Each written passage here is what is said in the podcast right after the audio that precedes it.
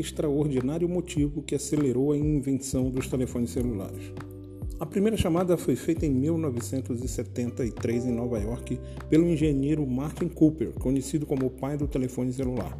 Nós pensávamos que as pessoas eram fundamentalmente móveis e queriam estar conectadas em qualquer lugar que estivessem.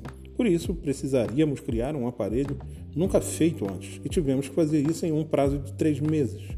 Há um boato de que foi um pequeno dispositivo portátil chamado comunicador, utilizado por personagens da série Jornada nas Estrelas, que inspirou Cooper.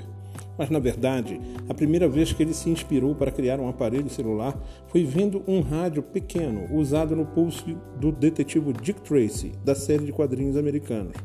Dizíamos haver um dia em que as pessoas receberão um número de telefone que poderão manter até o dia das suas mortes. Sabíamos que no futuro todo mundo teria um telefone, diz ele. O que nós não antecipamos é que o aparelho seria um supercomputador, uma câmera digital com conexão na internet. Nada disso existia em 1973.